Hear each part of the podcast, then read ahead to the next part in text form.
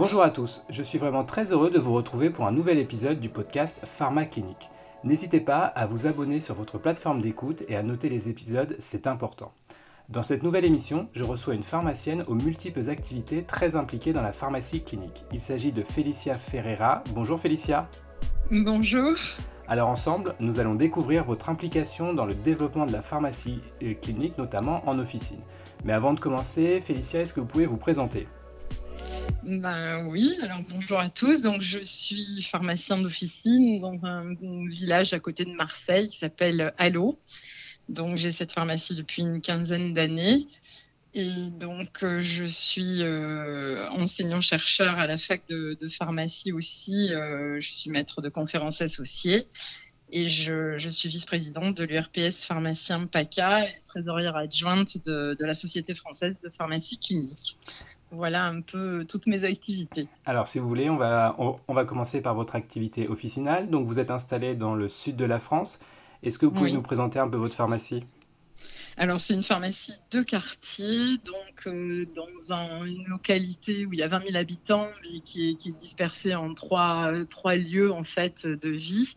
Et donc, euh, autour de moi, je suis dans un quartier d'à peu près 3000, 3000 euh, habitants. Euh, c'est à côté de Marseille, mais c'est resté vraiment un, quartier à l'ancienne. J'ai souvent quatre générations de, patients. Voilà, c'est vraiment l'officine de quartier. J'ai beaucoup de personnes âgées et de familles.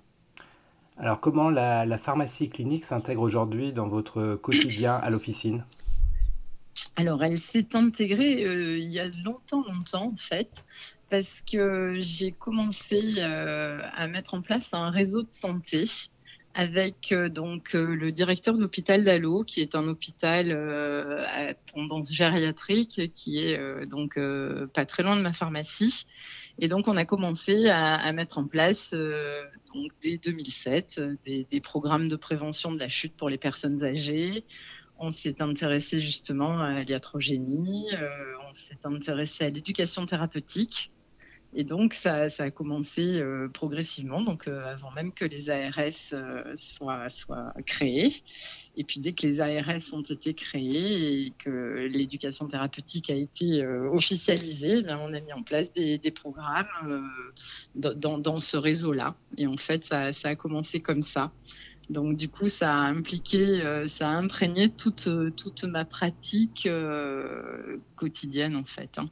Donc dans, dans, mon officine, on est vraiment axé depuis longtemps sur, sur l'adhésion du patient à son traitement et sur tout ce que doit faire et peut faire le, le, pharmacien pour être acteur au milieu de tous les, de tous les autres professionnels de santé pour le patient.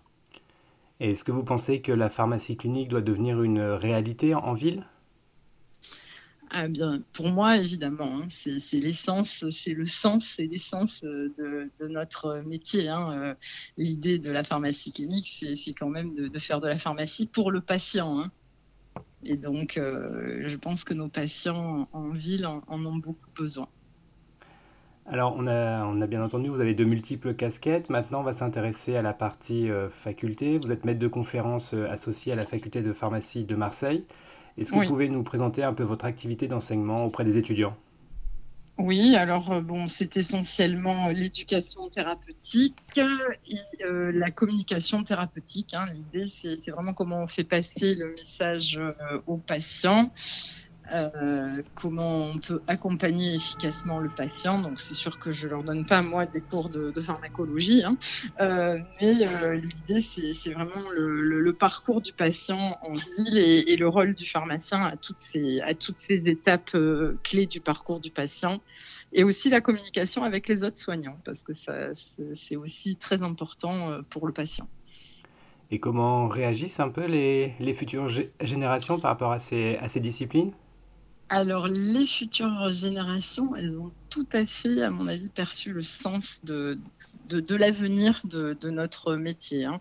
si vous permettez, euh, je, pense qu'une officine, si elle n'a pas plus de, valeur ajoutée qu'une parfumerie de quartier, eh ben, un jour, euh, il n'y aura plus que des, des chaînes de, de parfumerie. Hein, il y aura plus de parfumerie, il n'y a plus de parfumerie dans les quartiers. Hein. Donc en fait, montrer et, prendre la place de, bah, professionnels de santé disponibles, accessibles, ben, c'est la nôtre. Hein. Donc, du coup, s'installer là-dedans, c'est, je pense, le sens qu'ont bien perçu les, étudiants. on a créé un club qui s'appelle le Club Nouvelle Mission, et ce sont les étudiants qui organisent avec nous tous les mois des formations euh, donc de pharmacie clinique dans lesquelles on reçoit un, médecin spécialiste, un pharmacien hospitalier et un, pharmacien clinicien d'officine pour pouvoir euh, donc euh, échanger sur, sur une pathologie et sur le soin pharmaceutique appliqué à cette pathologie. Donc vraiment une motivation pour, pour avancer. Oui, tout à fait. Alors évidemment, pour des étudiants, c'est plus facile. Ils n'ont pas toutes les contraintes organisationnelles euh, bah, du chef d'entreprise, hein, du pharmacien chef d'entreprise, qui est à la frontière d'un changement, qui est en train de se demander est-ce que je me lance dans quelque chose de nouveau sans savoir vraiment trop euh, comment, bah, comment ça va se passer, comment je vais être rémunéré. Et, donc, euh, c'est vrai que je comprends que le changement de modèle, ça, fasse peur ben, aux titulaires, hein, c'est normal. Mm. Est-ce que vous pensez que les nouvelles activités comme les entretiens pharmaceutiques, euh, la vaccination, euh, vont dans le, dans le bon sens de la, de la pharmacie clinique? Alors évidemment, je pense ça oui. Euh, aujourd'hui, notre rémunération, elle va dans ce sens-là, puisqu'on est moins rémunéré à la marge et plus rémunéré à l'honoraire.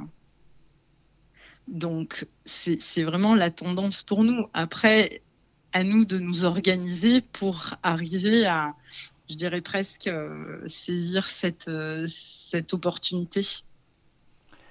Alors, vous êtes également élu à l'URPS PACA. Est-ce que vous pouvez un peu nous présenter les missions de l'URPS alors, les URPS, ce sont des structures qui ont été créées avec euh, la loi Hôpital Patient Santé Territoire en 2009 pour représenter les, les, les professions de santé au niveau de, des agences régionales de santé pour être à côté d'elles lorsqu'elles définissent les projets régionaux de santé et tout ce qui est euh, grandes, grandes orientations de, de, la santé sur un territoire, puisque l'idée de, la loi HPST, c'était de redonner, de décentraliser, de redonner au territoire la main sur les, décisions euh, importantes euh, de leur territoire pour qu'elles puissent euh, laisser exprimer les caractéristiques euh, de chaque territoire.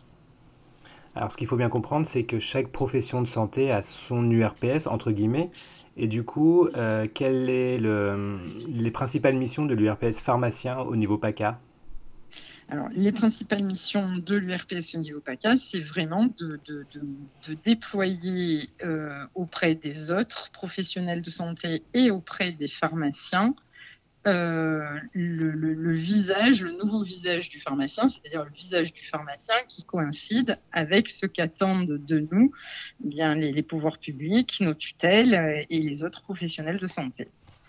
Donc pour moi, la pharmacie clinique. On l'a bien compris.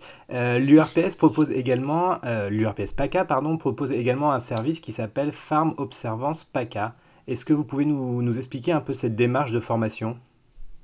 Alors oui, donc Forme Observance PACA, ben, du coup, c'est euh, pouvoir mettre en place le modèle de pharmacie clinique qui a été donc euh, mis au point euh, au sein de la Société française de, pharmacie clinique, hein, un modèle qui est né à Marseille, hein.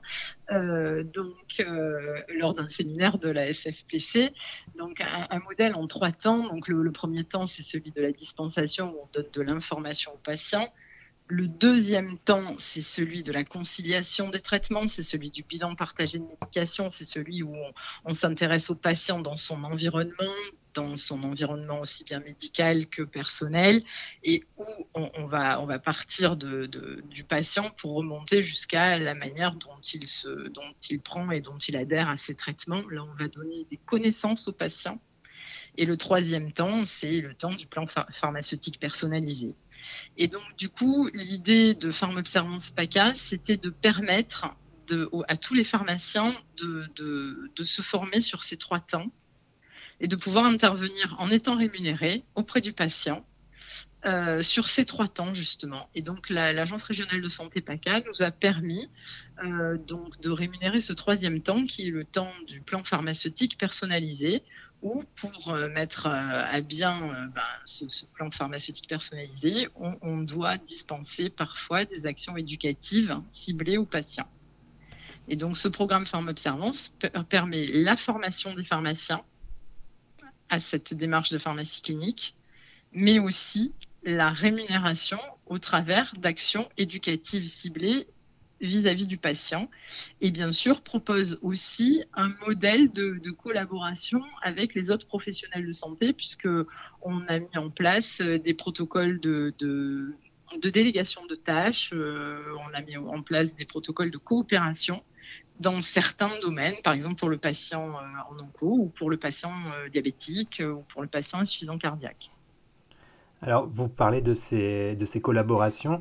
Il est évident aujourd'hui que la pharmacie clinique, c'est à l'hôpital et c'est en ville, mais il existe encore des, on va dire, des problèmes de communication ou d'échange d'informations. Euh, que pensez-vous du, lien ville-hôpital?